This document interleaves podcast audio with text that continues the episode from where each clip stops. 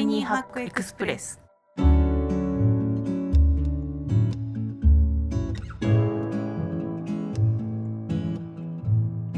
こんにちは。ライフハッカージャパン編集長の遠藤です。こちらの番組はタイニーハックつまり小さなライフハックを紹介する番組です。ライフハッカージャパンの記事から行きや帰りの電車で聞きたくなる仕事に役立つライフハックを音声版でお届けしています。今回一緒にタイニーハックを紹介してくれる仲間はこちらです。こんにちは、ライフハッカー編集部の水野です。内藤です。よろしくお願いします。ます。はい、えー、8月28日月曜日。おお夏が終わってしまう。早い。早い。今日の記事は、えー今日ご紹介する記事は先延ばし癖のある人。6つの特徴。タイプ別対処法という記事です、まあ、先延ばしっていうとね誰もが、うんうん。思い当たるってあると思うんですけれどもこの記事が面白いのはあの先延ばしのタイプがあると,、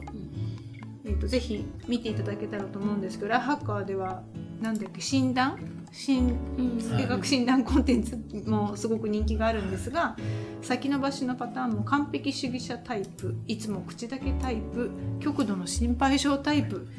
えー、と続き続きでですねえーとなんとかなるさ楽観的タイプ反発心の塊タイプ、えーノーと言えない人の良いイエスマンタイプという6つに分かれるそうです。ちょっとこれは記事で詳しくはご覧いただけたらと思うんですけれども、まあ、実はいろんなねあの先延ばしのタイプがあるんですが多分うんどれにも共通して言える解決法は漠然とさせないでぼんやりしているその先延ばししている仕事を、まあ、具体化ちょっとでもしながらやるっていう感じなんじゃないかなっていうのがあの私たちの思うところなんですけれども、そうですね。水野さんはこれ先延ばし問題っていうかこういううんどうしようかなっていうやつってどういう感じで解決してますか？どういう感じで、なんか大体どういうものを先延ばしにするかなっていうところで言うと、大体あの多分誰かからの連絡に対する返信みたいなのをん。先延ばしにしちゃうんですけど、うん。大体そういう時ってなんか何聞かれてるかわからないとか。相手の質問の意図が。意図が割とふわっとしてるとか,、なんかこう明確な情報がないとか,、なんかそういった本当におっしゃる通り漠然としたものなので、なんかそれはちょっと一旦考えないとダメだなと思うからうん。先延ばしにしちゃいますね、ああ、そうね。いつまでにこれとこれをお願いしますって言われたら、うん。もうすぐ返せるんですけど、うん。なんかな何から考えたらいいのみたいな。なんか何が答えかもわからないみたいな。ものは結構先延ばしにしちゃうのでだからどう解決するかっていうと私はもう勝手にこうですかっていうか自分の中で答えをうん。作っちゃって、うん。A パターンですか B パターンですかとかこれいついつまでに答えればいいですか？うん。とかってもう決めてっちゃうって感じですかね。自分の方からこう自発的に具体化しちゃう。そうですね、うん、その方が楽だなって思っちゃいます。そうするとでもじゃあおっとこういうことだって相手の人もあそうです。これが私が聞きたかったことですみたいなそうですね。聞きたかったことですもありますし、うん。なんかそうじゃないんです。こうなんですっていううん。その向こうからの情報がやっと出てくるみたいなこともありますし、いついつまででいいですか？もういやもっと早くください。なのかいやもっと全然ゆっくりでいいですみたいなうん。こともあったりするのでなんかそれで自分のこう仕事のペース作れるっていうかができるなって思ってます。じゃあ締め切り書いてないなと思ったらいつまでですか？とかいつまででいいですか？とか聞いたり、ね。これってこういうことですか？ってちゃんと聞いたりして明確化すると。そうですね。なんかふわふわしてるとふわふわ回答しちゃうじゃないですか。だからもうこれか、うん、考えなくていいかなみたいな。答えなくていいのかしらみたいになっうんちゃうので、うん。仕事なんでうん。前に進めなきゃと思って、じゃあ綿菓子みたいにほわほわって形がよくわかんないものがやってきた時にそれをギュッギュッと綿あめを ギュッてするみたいな。感じですギュッと握りしめて3つの飴玉にしてみしちゃるうみたいな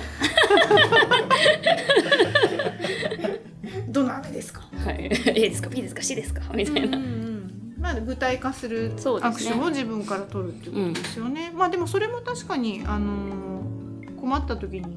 いい必要なあれですよね。そうですね。どんな相手先でもクライアントワークの時でも、社内のコミュニケーションでもそういう確かに。まあ自分からちゃんと明確化していくっていうアクション。内藤さんはどうですか？そうですね、うん僕はやっぱりばそこは水野さんとのちょっとあの共通するとこなんですけど漠然としているものというかどう仕上げたらいいのかわからないものみたいなものをに取り組まなきゃならない時にやっぱり先延ばしにしちゃいますねこうこれどういう形になるのが正解なんだろうみたいなのがわからないと。あれですよねで場合によっては例えば誰かから意見を求めたりとかそういう必要も出てくるんであのそういう工数がやっぱり増えるのが目に見えちゃうとどうしても少し先延ばしにしてしまうのは自分でも良くないなと思うんですけどそういう場合やっぱりあの、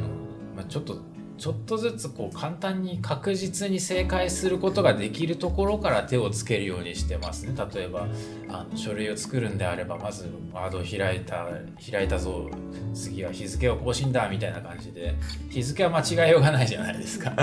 とかそういうところから始めてですね。じゃあ次は担当の名前を変えようみたいな感じの。ところとかそういう風なところから始めてだんだん自分を転がし転がしゴールに近づけていく感じですね。あとはあのそうですねあの水野さんがおっしゃってたようにこう水野さんの場合はこう答えをこう自分でこうギュッてまとめて形にしてこれとこれとこれこういうことですかみたいな感じとちょっと近いかもしれないんですけど僕の場合はあのとりあえず一旦その自分なりに答えを出して出してこれ形にして提出してで違ったらまたそれが違うっていうフィードバックが来るわけじゃないですか。そうするとまた正解に一歩近づけるんでこうある程度こう仕上げたところであの思い思い切りというか自分の手を一回離すっていうのもその先延ばししないための一つのあれかなと思いますね。はい、自分の手を一回離す、はい、あの人の、うん人の意見をもらうことであこれがこうじゃないからこれ正解じゃないのかとかこういう仕上がってないのかみたいなのが分かったりとかもすると思うんで。そうやってこうだんだんと漠然としてるものを減らして要素を減らしていけば最おのずとゴールにつくんじゃないのかなと思うで。すけど、うんうん、その反面あの水野さんとかにふわふわしたものを投げてるのはそういうことでしたっていう。ないと答え合わせがここでいやいやいやなるほどね。そういえば昨日も綿あめ投げたなって。渡されたな綿あめ受け取ってギュッと返してもうギュッてしてパン投げ投げときました。嘘です。ね。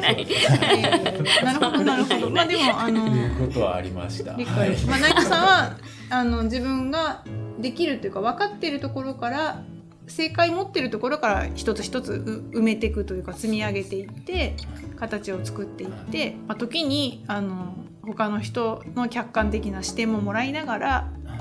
漠然としてるものの仕上げをもうちょっと具体的な形に仕上げていくっていうことなんですよね。そうですほどなるほど、まあ、だからその漠然のクリアの仕方が、まあ、正解仮説を立てる、うん、そうです、仮説を立てて正ですよねっていう方に一回作ってみるタイプと、端から積み上げてって埋めていくタイプとっていうことなんですけれども、まあ、要はあの私はこれ思うに、まあ、漠然対策っていうか、うん、ぼんやりしてると先延ばしにしちゃうけどいつまでに何をとかいうのはもうはっきりしてるのってすぐタスククリアしちゃうしあの大事な仕事をしなきゃいけない日に簡単な仕事をやっちゃって一日終わっちゃうみたいな 順にねどんどん返してるうちに終わっちゃうみたいなこともあるんですけど、まあ、こういうあの大きい塊になってて先送りしてるやつは私水野さんタイプも内藤さんタイプもどっちもアプローチありだとすごい思ってて。具体化自分の中で仮説を立てて具体的にしてみたりあるいは端からとにかくコツコツやってみたりということであのどちらも形を見えるような風にして片付けていくっていうのが大事なんじゃないかなというふうに思いました。うん。先延ばし癖も思い当たります。結構ある。結構あるしあのいつしかでもね先延ばしあ大人のハックはですね先延ばしてるうちに誰かが解決してくれるそんな夢のようなあれお願いしますってこう営業の方から言われてて分かりました。やっときますって言っといたらねあのスッと出来上がったものをね ここだけ埋めてくださいって。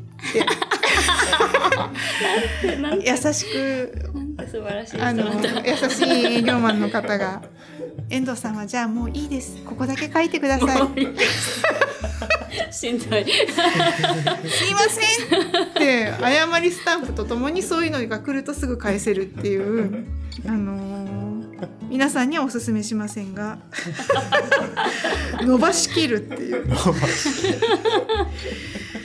はいお聞きの方にもおすすめしません。信頼を失わない程度にあのあのむしろやっぱり自分で解決する人があの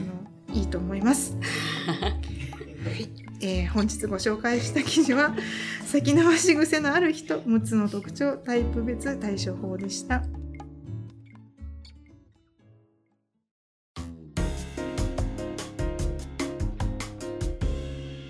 タイニーハックエクスプレス